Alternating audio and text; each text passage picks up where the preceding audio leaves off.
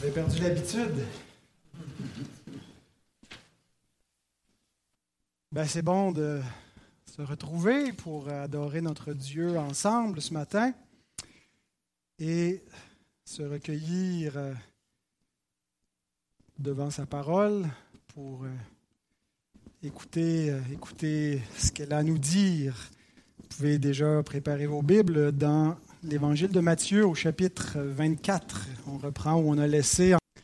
Alors, il y a des euh, cancers, comme vous savez, qui s'annoncent d'avance, où on a des signes avant-coureurs qui nous permettent euh, d'aller chez le médecin, de faire un petit bilan de santé, de passer des tests, de les prendre assez tôt pour avoir les interventions nécessaires et y échapper. Mais il y a d'autres cancers qui sont plus sournois, qui ne donnent pas trop de, de signes d'avance et quand on les détecte, souvent il est trop tard. Euh, et puis, euh, voilà ce qui arrive. Donc, le but de cette illustration, bien, c'est parce que euh, il y a des gens qui s'appuient erronément sur l'attente de signes avant-coureurs de la venue de Christ pour commencer à se préparer à la venue de Christ. Ils s'imaginent que c'est un peu comme ces cancers qui vont s'annoncer, qu'on va voir venir et qu'on aura le temps de s'y préparer. Mais la venue de Christ ne sera pas précédée de beaucoup de signes qui permettront aux hommes de savoir d'avance, ceux qui auront été informés, que le Messie revient. Quand les disciples demandent des signes à Jésus, il leur en donne. Mais ce ne sont pas des signes qui annoncent la parousie, mais plutôt la chute de Jérusalem et en particulier la destruction du temple. Mais dans, la même, dans le même discours, Jésus annonce aussi sa parousie, sa venue en gloire à la fin des siècles. Et pour ce volet-là de son discours, il n'y a pas de signes qui sont annoncés d'avance. Les signes qu'il donne sont limités à la destruction du temple et pour sa venue, il y a une absence de signes. Et cette absence, ce qu'elle risque de provoquer, c'est une attitude d'insouciance, de négligence, de vanité qui va caractériser les hommes, qui caractérise déjà les hommes, et même une partie de l'Église à la fin des temps. Pierre nous dit, dans 2 Pierre 3, 3 à 7, Sachez avant tout que dans les derniers jours, il viendra des moqueurs avec leur raillerie et marchant selon leur propre convoitise ils disent Où est la promesse de son avènement? Car depuis que les pères sont morts, tout demeure comme dès le commencement de la création. Ils veulent ignorer en effet que des cieux existèrent autrefois par la parole de Dieu, ainsi qu'une terre tirée de l'eau et formée au moyen de l'eau, et que par ces choses le monde d'alors périt, submergé par l'eau, mais par la même parole, les cieux et la terre d'à présent sont gardés et réservés pour le feu, pour le jour du jugement et de la ruine des hommes impies. En écrivant cela, j'imagine que Pierre se rappelait un des derniers discours de son Seigneur avant sa mort, ce mardi soir, après une longue journée chaude passée au temple, dans une journée de confrontation avec les autorités du peuple juif. Ils sont partis de Jérusalem, c'était donc le mardi, trois jours avant l'arrestation et la mise à mort de Christ. ils se sont assis sur le mont des Oliviers où Jésus a annoncé qu'il viendrait comme un voleur dans la nuit. Et que ces jours ressembleraient aux jours de Noé, où les hommes étaient insouciants, se moquaient probablement du prophète Noé, comme on va le voir, et euh, ils ont été surpris par une fin qu'ils n'ont pas vue venir. Et Pierre donc rappelle dans cette épître ce que Jésus expose dans son discours du mont des Oliviers, vers lequel nous allons maintenant nous tourner. On va lire Matthieu 24, les versets 36 à 44, mais je vais exposer uniquement les versets 37 à 39. Vous pouvez vous lever pour la lecture de la parole de Dieu. Maintenant, pour ce qui est de ce jour-là et de l'heure, personne ne le sait, ni les anges des cieux, ni le Fils, mais le Père seul. Ce qui arriva du temps de Noé arrivera de même à l'avènement du Fils de l'homme. Car dans les jours qui précédèrent le déluge, les hommes mangeaient et buvaient, se mariaient et mariaient leurs enfants, jusqu'au jour où Noé entra dans l'arche. Ils ne se doutèrent de rien jusqu'à ce que le déluge vienne et les emporte tous. Il en sera de même à l'avènement du Fils de l'homme. Alors de deux hommes qui seront dans un champ, l'un sera pris et l'autre laissé. De deux femmes qui moudront à la meule, l'une sera prise et l'autre laissée. Veillez donc, puisque vous ne savez pas quel jour votre Seigneur viendra. Sachez-le bien, si le maître de la maison savait à quelle veille de la nuit le voleur doit venir, il veillerait et ne laisserait pas percer sa maison. C'est pourquoi vous aussi tenez-vous prêts, car le Fils de l'homme viendra à l'heure où vous n'y penserez pas. Prions. Seigneur, merci pour euh, ta parole qui nous avertit, qui nous instruit, pour qu'on ne soit pas surpris, qu'on ne soit pas dans les ténèbres, mais qu'on puisse veiller, qu'on puisse attendre et être trouvé debout à la venue du Fils de l'homme, qu'on ne soit pas endormi, mais qu'on soit prêt. Seigneur, on te demande de bénir ta parole qui sera exposée, que par elle tu éclaires notre saine intelligence pour nous affermir dans la vérité. Et tout cela, nous le demandons au nom de Christ. Amen. on a déjà vu le verset 36 et on a dit que c'était un point tournant dans le discours, un point de, de, rupture, que ce qui vient avant est déjà accompli. Avant le verset 36, Jésus a dit, tout toute cette génération ne passera point que tout cela n'arrive et que toute la première partie du discours s'appliquait à la chute de Jérusalem et que c'était aussi des événements qui est un peu comme un miroir euh, qui reflète la fin du monde, le jugement dernier, mais qui commence par Israël. Mais à partir du verset 36, Jésus parle maintenant d'un autre jour, non pas le jour de la chute de Jérusalem, mais de la venue du Fils. Un jour que personne connaît, ni les anges, ni même le Fils de Dieu, mais le Père seul le sait. Les trois versets qu'on a lus, qui seront exposés, 37, 38, 39, je vous présente mon plan d'exposition. On va d'abord avoir un premier point sur la typologie du déluge. Deuxième point sur la vie avant le déluge. Et troisième point, se préparer au déluge. Le plus gros point euh, sera le deuxième, la vie avant le déluge. Commençons avec la typologie du déluge, puisque Jésus établit une relation, on pourrait dire spirituelle, mais c'est un peu général, euh, plutôt une relation typologique entre le déluge et la parousie.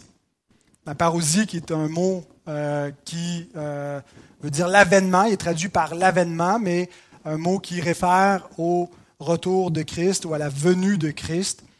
Euh, alors Jésus établit une relation typologique. Et ce mot-là, le mot euh, type ou typologie, c'est un mot biblique qui est souvent traduit par figure, comme dans Romains 5, 14, où Adam est une figure de celui qui devait venir. Mais c'est le mot typos en grec, est un type de celui qui devait venir.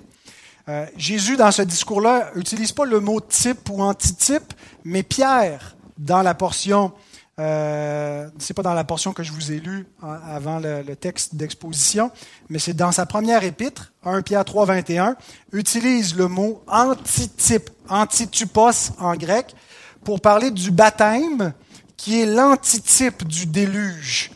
Le baptême qui représente la rédemption, ou qu'est-ce qui se passe dans le baptême? On est enseveli avec Christ dans la mort et on ressuscite en nouveauté de vie. Donc c'est pour ça qu'on pratique le baptême d'immersion.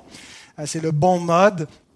Et euh, Paul nous dit que l'eau du déluge était un type de, du baptême qui est l'antitype, l'accomplissement.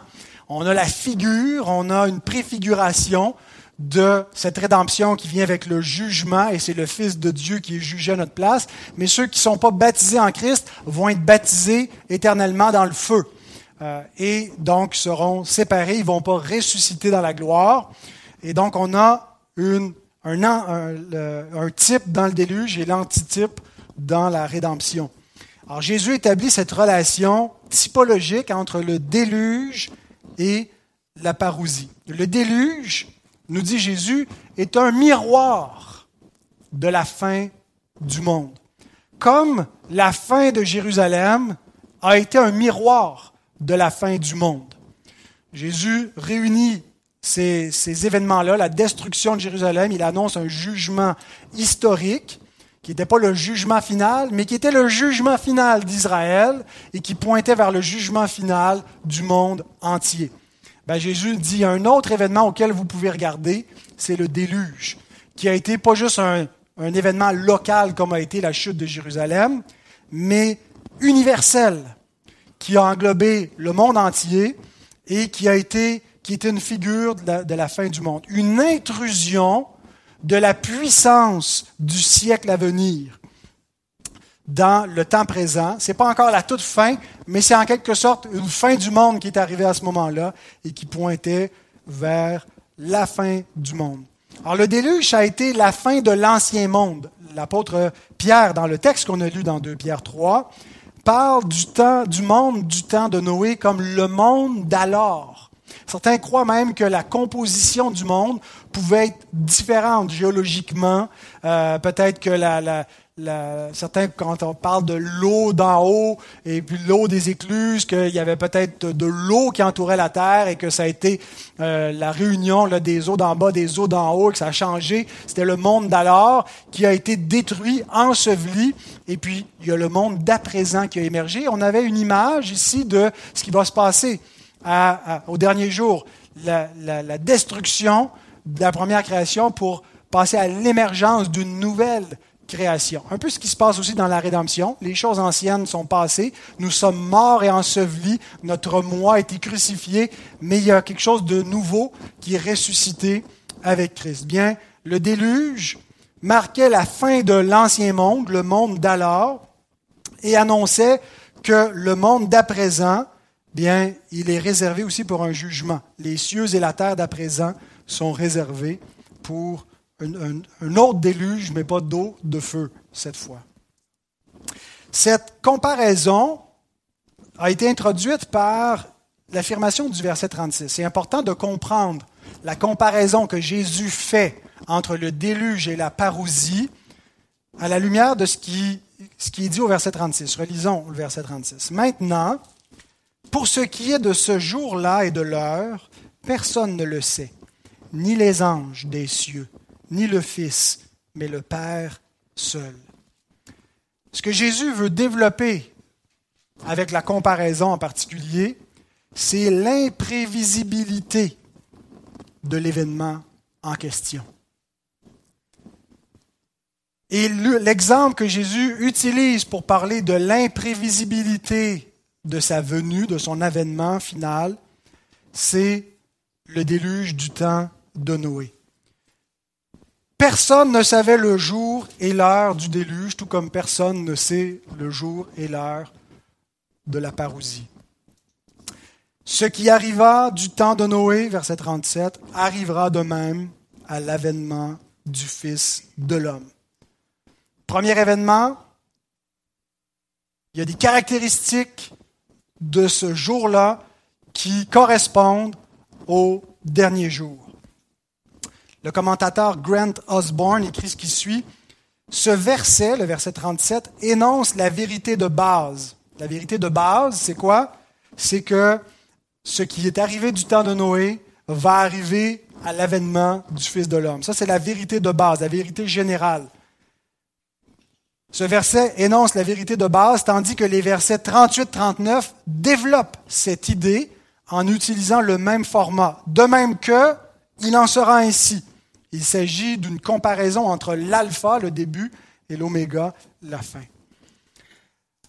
Donc Jésus va développer ce qu'il a énoncé au verset 37 la comparaison avec les jours de Noé, il le développe au verset 38 et 39. Mais en fait, il va le développer, le thème de l'imprévisibilité de ce jugement, dans le reste de ce chapitre, et jusqu'à la parabole des dix vierges au chapitre 25, on est dans l'idée que le retour de Christ va venir comme un voleur dans la nuit, va être imprévisible. Alors voilà pour la typologie du déluge et voilà le thème central, non seulement du message de ce matin, mais du reste, d'une bonne, bonne partie de ce qui nous reste dans le discours du monde des Oliviers, à savoir l'imprévisibilité. Et le déluge nous sert d'exemple pour comprendre cela. Alors, notre deuxième point, la vie avant le déluge, la vie des hommes prédiluviens, les hommes qui ont vécu avant la catastrophe, le cataclysme.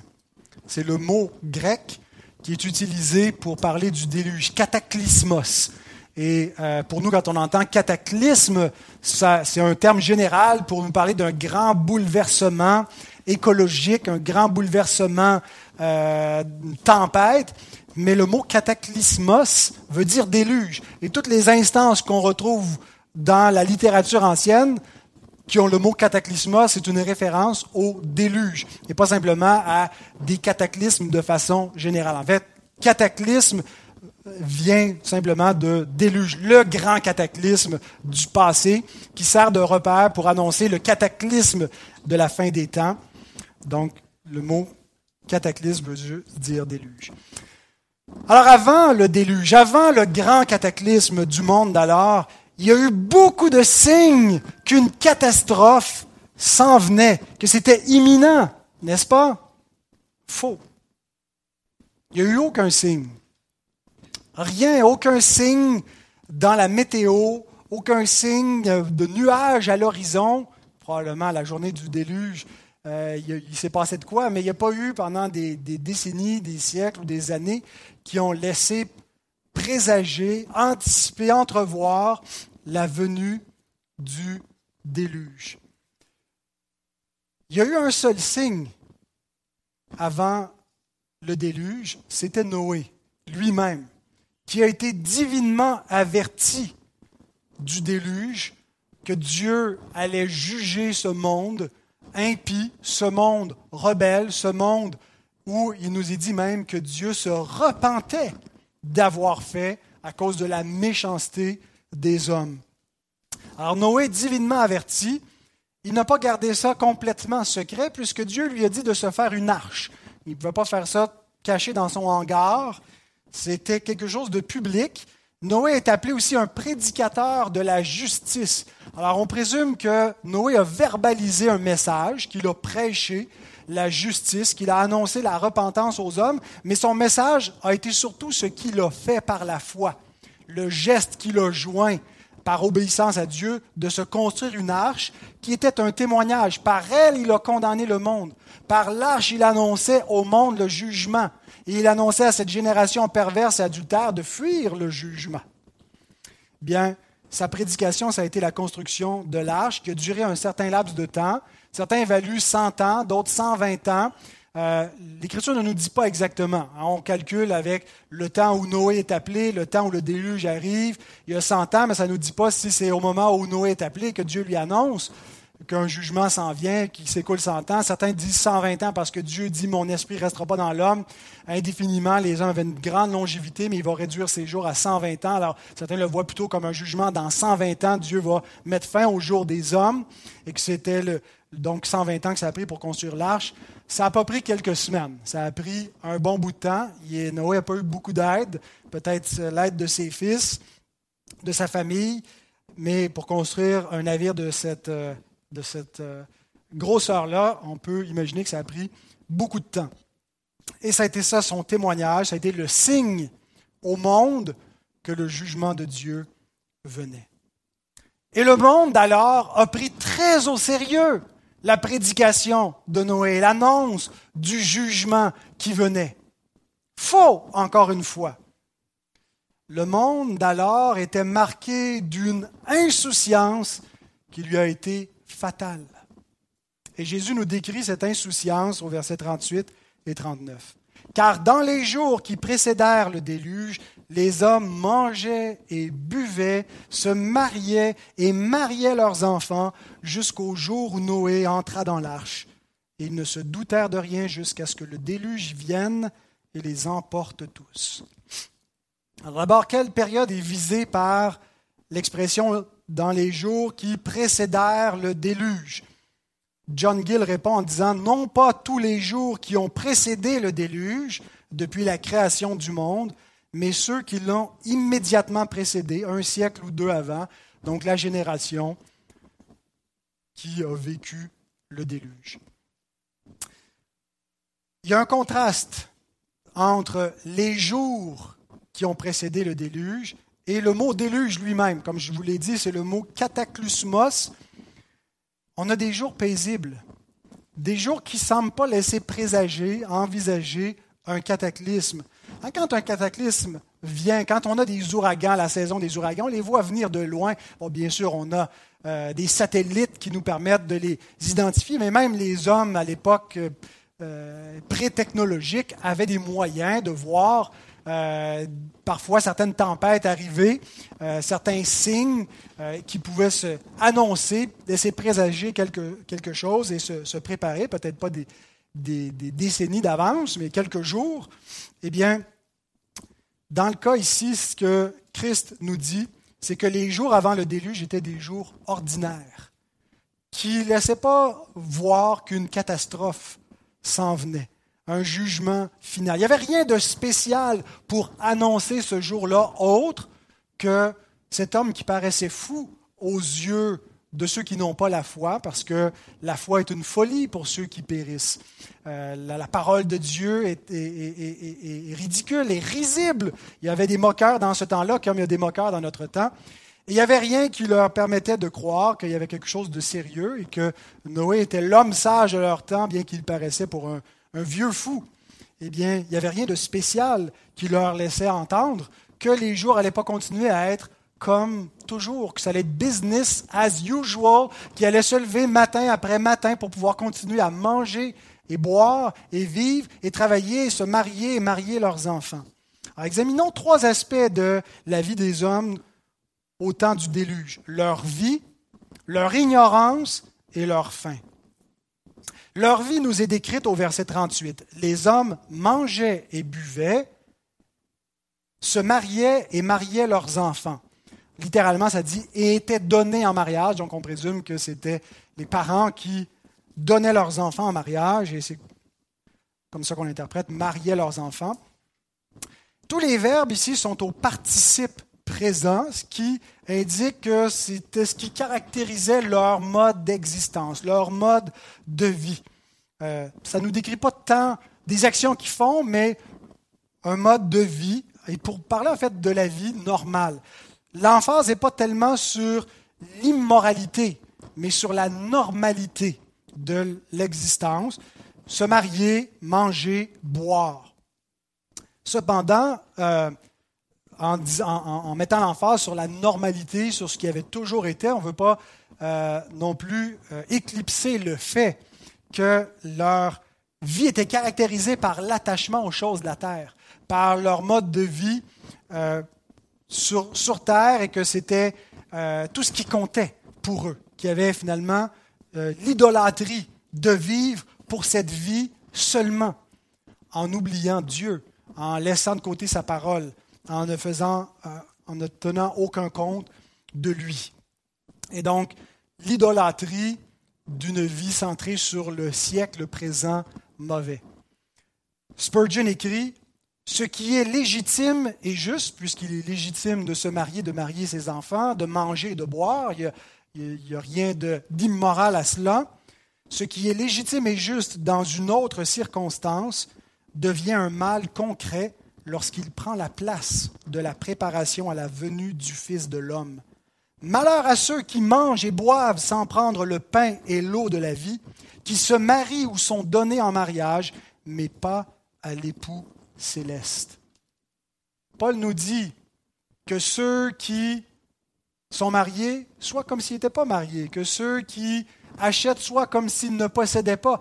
Parce que la figure de ce monde passe. C'est pas qu'on ne doit pas se marier, manger et boire, on ne doit pas vivre dans le siècle présent comme si c'était notre vie ultime.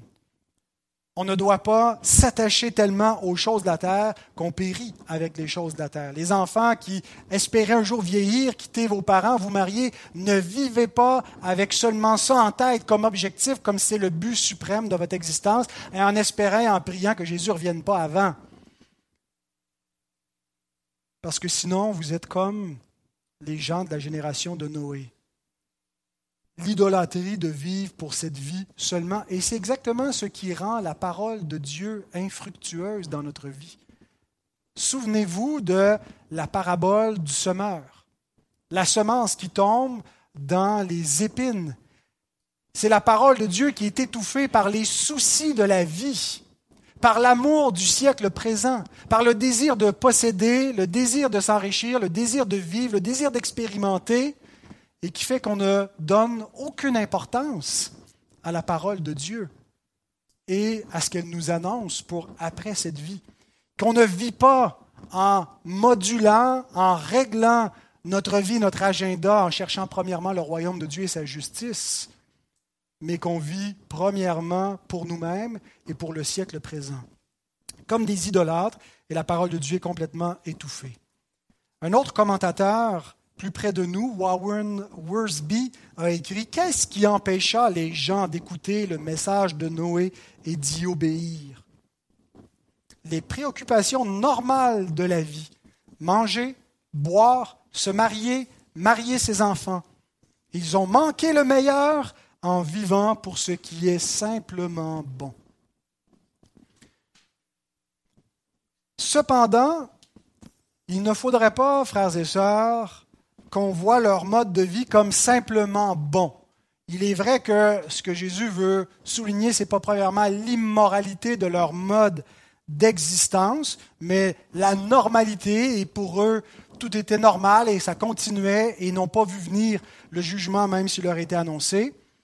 Mais il y avait quelque chose de profondément immoral aussi dans leur manière de vivre, en plus de ce qui a été dit, que ils vivaient comme des idolâtres pour eux-mêmes et pour le siècle présent. Mais d'autres indices dans l'Écriture nous permettent de voir une immoralité plus grande encore. D'abord, le verbe qui est utilisé pour dire manger peut aussi suggérer l'idée de s'empiffrer. Pas simplement de manger pour se, nourrir, mais de, de, les excès de table et les excès du boire. Deuxièmement, bien, la Genèse elle-même nous dit dans Genèse 6, verset 5, ce qui était leur mode de vie. L'Éternel vit que la méchanceté des hommes était grande sur la terre et que toutes les pensées de leur cœur se portaient chaque jour uniquement vers le mal. Ils étaient saturés par leur condition pécheresse, leur état d'étranger à Dieu. Et troisièmement, un autre indice, c'est que Luc, dans son récit du, de ce même discours, juxtapose les jours de Noé aux jours de Lot, dont on connaît un peu plus la nature de l'immoralité. Il dit dans Luc 17, 28 à 30, après avoir parlé des jours de Noé, il ajoute, Ce qui arriva du temps de Lot arrivera pareillement les hommes mangeaient et buvaient, achetaient, vendaient, plantaient, bâtissaient, mais le jour où Lot sortit de Sodome, une pluie de feu et de soufre tomba du ciel et les fit tous périr. Il en sera de même le jour où le Fils de l'homme paraîtra. Fois, on regarde Sodome et Gomorre, on se dit que ça devait être un lieu de continuelle débauche matin et soir. Mais en fait, Sodome et Gomorre ressemblaient à des villes où les hommes achetaient, vendaient, plantaient, bâtissaient, mangeaient, buvaient et aussi commettaient toutes sortes d'immoralités. Mais des jours qui n'étaient pas des jours de vertu, plutôt des jours où l'immoralité est devenue la normalité. Voyez le rapport entre ces deux idées, la normalité et l'immoralité. Jésus commence en mettant l'emphase sur la normalité de ces jours-là. Les hommes mangeaient, buvaient, se mariaient, mariaient leurs enfants, mais ces jours-là réfèrent aussi à une immoralité qui est devenue la normalité. Et quand l'immoralité devient la normalité, quand une génération n'a plus honte de ce qui est honteux, mais est fière et le parade et l'exhibe, et refuse d'être reprise, et refuse d'entendre la parole de Dieu, et dit à toi tu es venu faire le juste, et tu es venu nous condamner, on va te faire pire à toi qu'à eux, et rejette les, les prophètes et les messagers de Dieu, et les menace, et refuse d'entendre, parce que l'immoralité est devenue normalité, cette génération est au bord du précipice. Quelque chose me dit, quelque chose me dit que notre monde ressemble à cela. Que notre monde ressemble à un monde où l'immoralité est devenue normalité, reculée une génération en arrière. Est-ce qu'il n'y a pas eu un, changement de culture dans les mœurs? Est-ce qu'il n'y a pas eu un, un, shift quelque part dans la moralité et l'immoralité qui est devenue la normalité?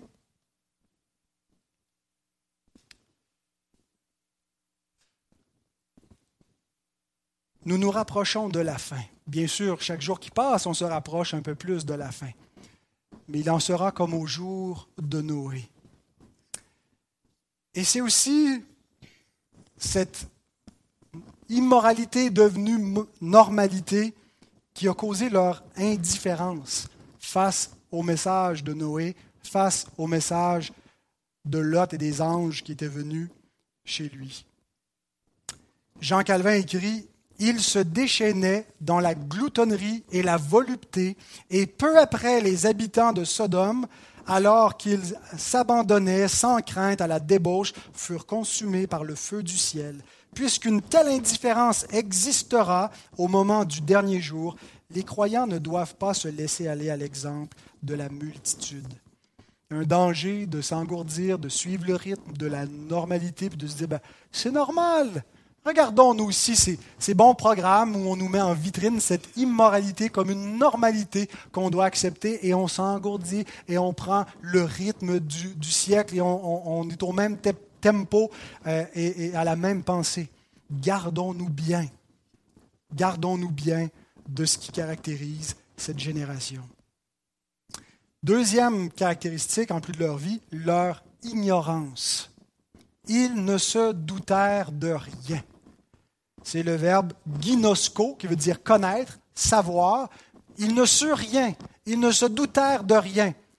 Mais leur ignorance n'est pas causée par l'absence d'un témoignage. Ce n'est pas parce qu'il y a eu un manque d'information. Ce n'est pas parce que l'information d'un cataclysme, du déluge, était absente c'est en raison de leur indifférence qu'ils ne se doutèrent de rien.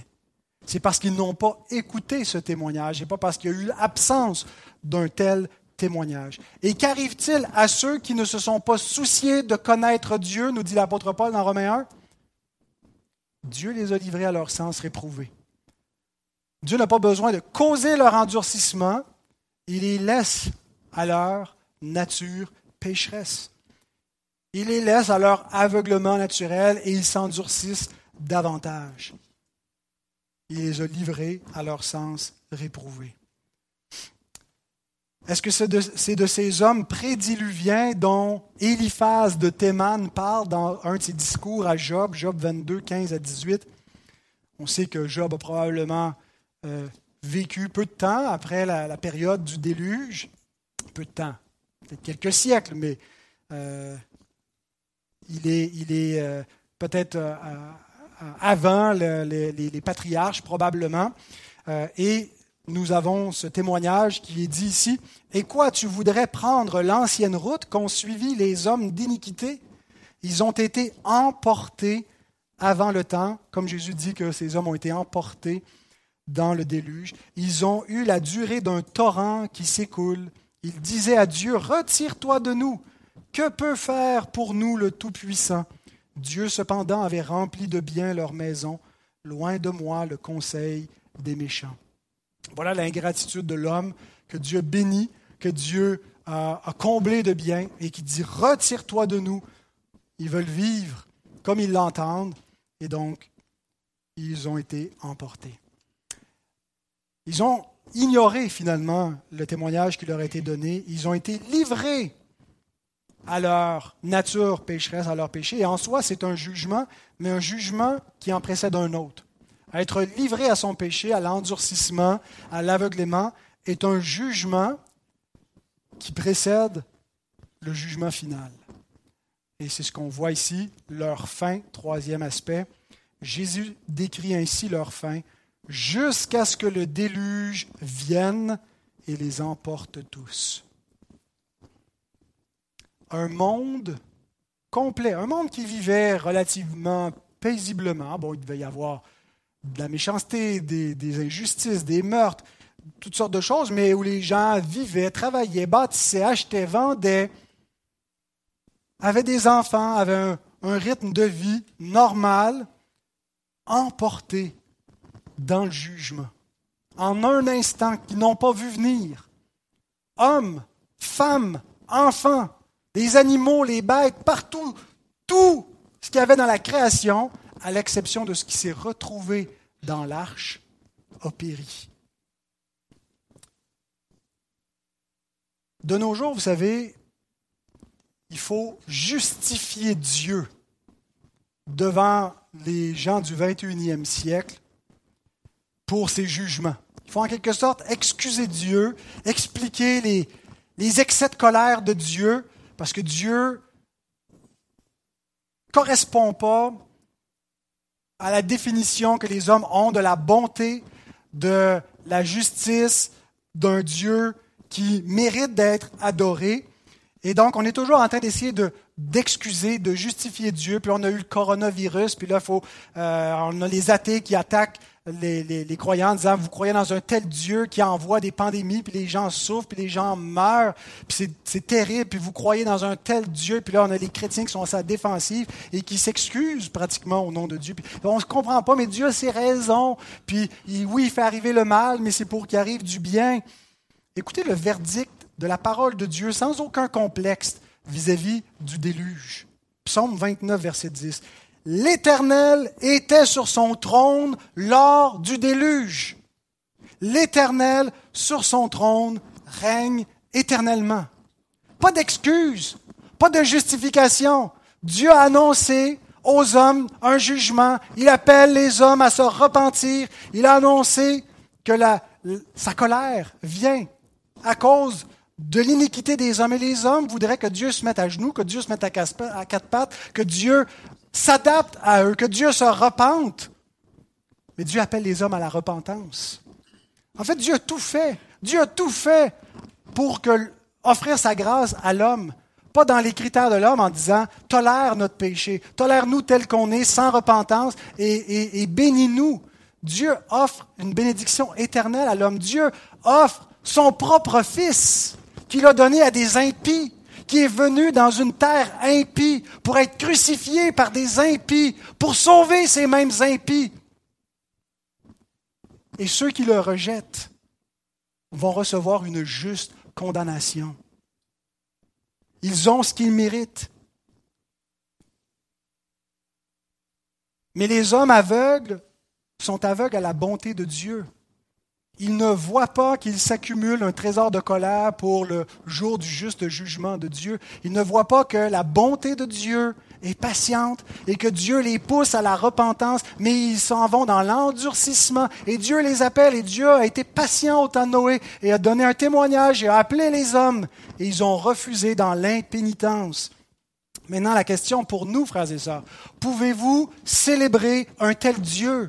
Un Dieu qui fait venir son jugement sur les hommes.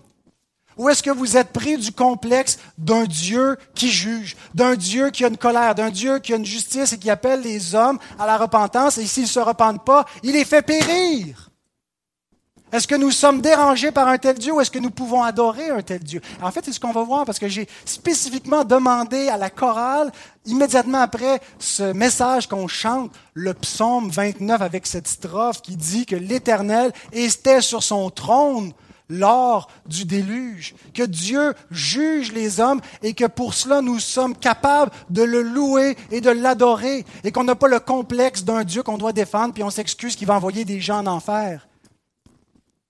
Dieu a jugé et Dieu jugera encore.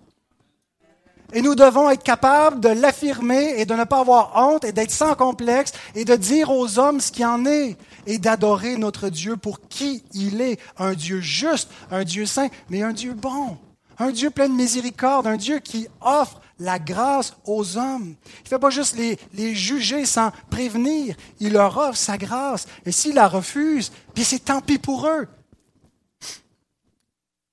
Mais ceux qui vivent pour le siècle présent, ceux qui vivent pour l'homme, ceux qui ont l'homme au cœur de leur philosophie, de leur, façon de voir la vie, sont incapables d'adorer un tel Dieu. Même parmi les chrétiens, il y en a qui, ont des, qui, qui, confessent le, christianisme et qui mettent l'homme au centre et non Dieu.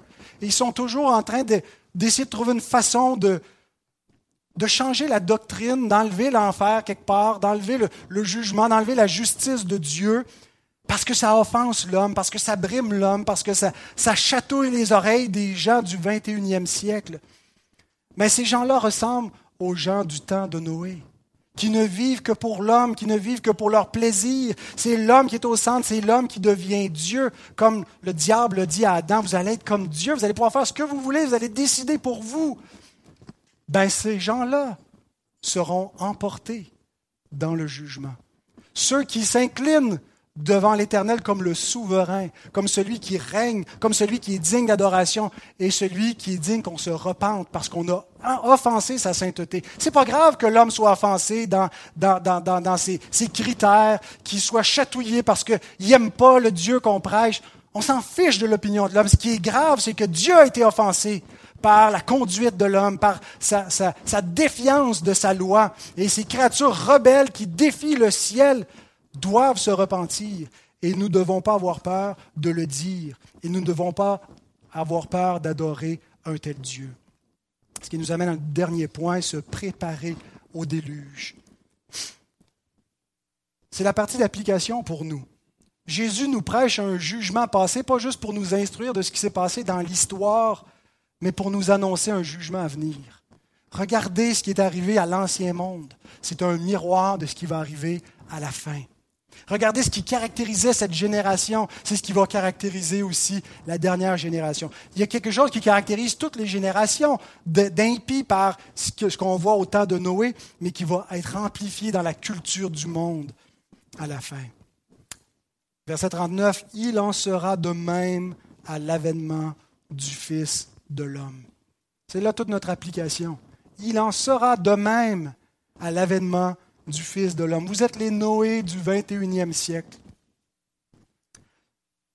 Mais qu'est-ce qui arrivera de même? Trois choses qui vont arriver de même, qui est arrivé du temps de Noé. Un, le monde sera caractérisé par l'insouciance et la recherche des plaisirs de la terre.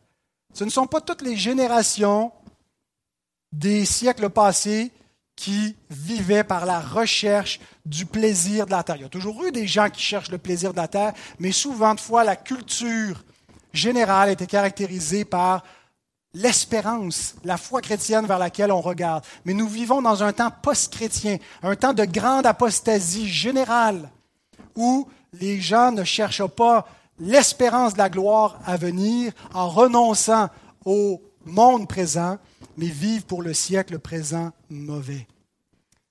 Deuxième élément qui caractérise, qui vous en sera de même à l'avènement du Fils, l'avènement de Christ va arriver sans prévenir, comme le déluge. Il ne nous est pas dit que Jésus va arriver là, puis qu'on va voir toutes sortes d'événements. Il nous est dit qu'il va arriver comme un voleur dans la nuit. Un voleur, on ne sait pas à quelle heure il arrive. C'est précisément le but de, cet exemple-là. Hein, Ce n'est pas de, comparer Jésus à un voleur euh, pour, suggérer l'aspect criminel, l'aspect immoral d'un bandit, mais c'est pour souligner l'aspect imprévisible. Si on sait à quelle heure il vient, on va, on va, on va l'attendre spécifiquement. Il ne s'annonce pas à quelle heure. Il ne dit pas quand est-ce qu'il va venir, le voleur. Il vient quand on n'y pense pas. Il vient quand on tombe endormi. Il vient quand on n'est pas là. Bien, c'est exactement comme ça que le déluge est arrivé. Les hommes ne l'ont pas vu venir. C'est comme ça que le dernier déluge va arriver. Et le troisième élément où il en sera de même, c'est que ça va être un jugement définitif et éternel qui va suivre, comme le déluge a amené un jugement, la parousie va amener un jugement définitif, qui ne sera pas un déluge cette fois, puisque Dieu a promis qu'il ne détruirait plus la terre par l'eau, mais cette fois c'est le feu. Ceux qui seront dans l'arche seront sauvés. L'arche, c'est Christ. L'arche, c'est la croix. L'arche, c'est le corps de Christ, l'Église, qui sont réunis pour être une habitation de Dieu. C'est le temple de Dieu sur terre. C'est son royaume. Si vous êtes dans l'arche en Christ, vous êtes protégé du jugement. Le jugement est déjà passé sur Christ. Vous êtes à l'abri. Hein, si on dit que c'est un jugement par le feu, une fois que le feu a détruit, a consumé, il ne peut pas brûler deux fois quand ce qui a été consumé est détruit. Il n'y a plus rien à détruire. Votre péché a été jugé. Tout a été consumé. Vous n'avez plus rien à craindre si vous êtes en Christ vis-à-vis du jugement. Mais ceux qui seront dans le monde, ceux qui ne sont pas en Christ, sont comme les gens du temps du déluge, ils sont en dehors de l'arche. Ah, ils vont essayer de se réfugier, hein, peut-être qu'ils ont essayé de, de, monter sur la plus haute montagne pensant qu'ils échapperaient aux eaux du déluge. Mais c'est impossible. Toutes les montagnes, tous les sommets de la terre ont été couverts par l'eau du déluge. De même, ce jugement sera universel. Et tous ceux qui ne sont pas en Christ périront. Ils diront à ce moment-là aux montagnes, cachez-nous, couvrez-nous, tombez sur nous, cachez-nous loin de la colère de l'agneau, mais il n'y aura nulle part où se cacher de lui. Alors, que faut-il faire? En supposant que nous sommes déjà dans l'arche, bien sûr, ce qu'il faut faire, c'est d'entrer dans l'arche et de venir à Christ. Mais pour ceux qui sont dans l'arche, c'est qu'on on fait juste attendre passivement, on fait la fête, mais dans l'arche et non pas dans le monde. Que faut-il faire? Le mot d'ordre dans ce point tournant du discours, c'est veiller. Vous ne savez ni le jour ni l'heure, donc attendez-le, comme s'il pouvait venir aujourd'hui.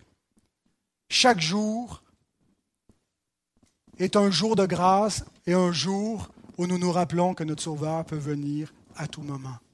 Et ça va être le mot d'ordre dans les prochains versets, veiller. Veiller à quoi? On va voir comment veiller, mais entre autres, à ne pas ressembler à cette génération du temps de Noé. Manger, boire, la vie normale, ne vivre que pour le siècle présent, penser à nos projets sur Terre, bâtir notre retraite ou bâtir nos maisons pour les habiter, construire pour nous, pour nous. Faites tout cela avec un objectif plus grand. Vivez sur terre, mais en regardant au ciel. Prenez garde, en particulier au confort, à l'abondance, à la vie terrestre. Parce que Jésus nous dit ceci dans Luc 21, 34, 35. Prenez garde à vous-même de craindre que vos cœurs ne s'apesantissent par les excès du manger et du boire. Il mangeait, il buvait, Bien, savez-vous, quand on tombe dans l'excès, quand on tombe dans une vie confortable, une vie d'abondance, de surabondance, de facilité, on risque de s'endormir. On risque de vivre pour notre confort. Dès qu'on touche à notre confort, hein, on devient insécure. Et qu'est-ce qu'on montre par là? Que notre confort devient notre Dieu, devient l'idole pour laquelle on vit. Puis on dit à Dieu euh, de ne pas toucher à cela. Ça devient plus important que le reste. Veillez de crainte que vos cœurs ne s'apesantissent par ce confort, par les excès du manger, du boire, par les soucis de la vie. Ce n'est pas juste le confort, c'est les inquiétudes du siècle présent, les inquiétudes en élevant des enfants, les inquiétudes dans le mariage, les inquiétudes par rapport aux finances. Les inquiétudes sont toujours à un cheveu de nous mener à nous confier en mammon plutôt qu'en Dieu. C'est ce qu'on voit dans le sermon sur la montagne. Ne vous inquiétez pas pour ce que vous mangerez, ce que vous boirez, de ce que vous serez vêtus. C'est les païens qui cherchent tout cela. Votre Père sait que vous en avez besoin. Il va pour voir. Mais il y a vraiment un danger avec les inquiétudes de ne pas chercher auprès de Dieu notre secours et de ne pas chercher premièrement le royaume de Dieu et sa justice, mais premièrement ce que j'ai besoin pour vivre ici-bas et donc de servir maman plutôt que Dieu. Prenons garde à nous-mêmes de ces soucis de la vie, et que ce jour ne vienne sur vous à l'improviste, car il viendra comme un filet sur tous ceux qui habitent sur la surface de toute la terre. Dans les prochaines semaines, on va voir comment ce, préparer à, attendre la parousie. Euh, et c'est important parce que qu'est-ce qu'on attend exactement? Terminons avec ce mot-là, parousia. Le mot parousia désignait l'arrivée d'un roi, l'arrivée d'un empereur. Si César venait quelque part, on annonçait sa parousie, sa venue, son avènement. Et donc, il fallait se préparer. Il hein? fallait préparer la ville, préparer les rues, faire le ménage, euh, annoncer aux gens ce qui s'en venait. Le roi des rois s'en vient. Le Fils de Dieu s'en vient. Le Seigneur de l'univers, celui qui a reçu toutes choses, celui qui domine sur toutes les œuvres de Dieu. Dieu a placé toutes ses œuvres sous ses pieds. Qu'est-ce que l'homme pour que tu te souviennes de lui, le Fils de l'homme, pour que tu prennes garde à lui? Tu as tout mis, toutes tes œuvres sous ses pieds, la lune, les étoiles. C'est le Fils de Dieu qui accomplit le psaume 8. C'était Adam au commencement, mais qui a tout perdu aux mains du diable. Et le Fils de Dieu vient et Dieu lui place tout sur les pieds en tant qu'homme. Et il vient bientôt. Tout, tout œil le verra, toute langue va confesser qu'il est Seigneur à la gloire de Dieu. Tout genou va fléchir devant lui. La question maintenant, c'est sommes-nous prêts? Sommes-nous prêts? Est-ce que notre vie est en ordre? S'il revient aujourd'hui, est-ce qu'on a fait le ménage? Est-ce qu'on en a parlé? Est-ce que nous l'attendons? Ou est-ce que nous nous préparons pour d'autres choses de moindre importance, mais que nous donnons plus d'importance? On se prépare pour notre vie, on se prépare pour plein de choses qui sont devenues des idoles. Pourquoi vous préparez-vous? Alors l'idée, ce n'est pas d'arrêter de vivre pour attendre Christ, comme faisaient les Thessaloniciens, hein, où ils refusaient de travailler, ils refusaient de vivre dans le siècle présent, ben, parce que Jésus revient, ça ne sert plus à rien. Nous devons continuer à vivre, continuer de manger, de boire, de se marier, de marier nos enfants. La normalité continue, mais pas la normalité des impies. Pas une normalité où l'immoralité devient normale et puis on ne vit que pour nous-mêmes et pour le siècle présent et pour nos désirs on continue à vivre avec l'objectif suprême d'être prêt. Notre projet ultime, c'est la venue de notre roi. Et nous allons voir donc dans les prochaines semaines comment il nous dit, ce roi, de nous préparer pour son avènement. Prions. Merci Seigneur, merci pour ta parole, merci et gloire à toi. Tu as jugé le monde, Seigneur, et nous ne voulons pas euh, être parmi ces hommes rebelles qui trouve terrible que le Créateur puisse en venir à juger, à mettre à mort les hommes impies qui défient le, Créateur et le seul Dieu par leur manière de vivre et qui lui dit Retire-toi de nous. Seigneur, nous déclarons que tu es juste et saint dans tout ce que tu fais, que tu es un Dieu bon. Tu es bon quand tu juges et tu es bon quand tu offres la miséricorde, Seigneur. Et tu offres la miséricorde. Donne-nous d'être fidèles à ce message, que dans notre manière de vivre et dans notre discours, nous soyons comme Noé, qui a annoncé à, la génération dans laquelle il vivait ce qui s'en venait. Seigneur, qu'on puisse vivre ainsi avec une espérance et que ça puisse paraître, Seigneur, si Pierre dit d'être prêt à rendre compte à quiconque nous demande raison de l'espérance, c'est parce qu'il doit y avoir quelque chose qui manifeste en nous que nous espérons au-delà de ce monde, que nous attendons Christ. Seigneur, aide-nous à vivre de la bonne façon, aide-nous à être prêts. Si euh, notre vie n'est pas en règle, si nous vivons encore dans le péché, si certains sont inconvertis, ouvre leurs oreilles. Ô Dieu, donne-leur des oreilles pour entendre, des yeux pour voir, des cœurs pour croire et se convertir, se repentir, Seigneur, et avoir la vie. On te prie de toucher le cœur de nos enfants, on te prie de toucher le cœur de ceux qui se sont euh, attiédis et engourdis dans le confort de cette vie, de nous réveiller, Seigneur, non pas pour faire une, vie de, de, pénitence, mais une vie où on prend les moyens de grâce au sérieux, où on tient notre chair en bride plutôt que d'être mené par les désirs de la chair. Une vie où on prend notre croix pour suivre Christ et où on anticipe déjà sa gloire qui vient bientôt. Oh Dieu, merci pour ta parole qui nous exhorte à toutes ces choses, qui replace notre juste perspective et qu'elle puisse donc nous affermir devant toi. Et c'est au nom de Jésus, notre roi, que nous te demandons tout cela. Amen.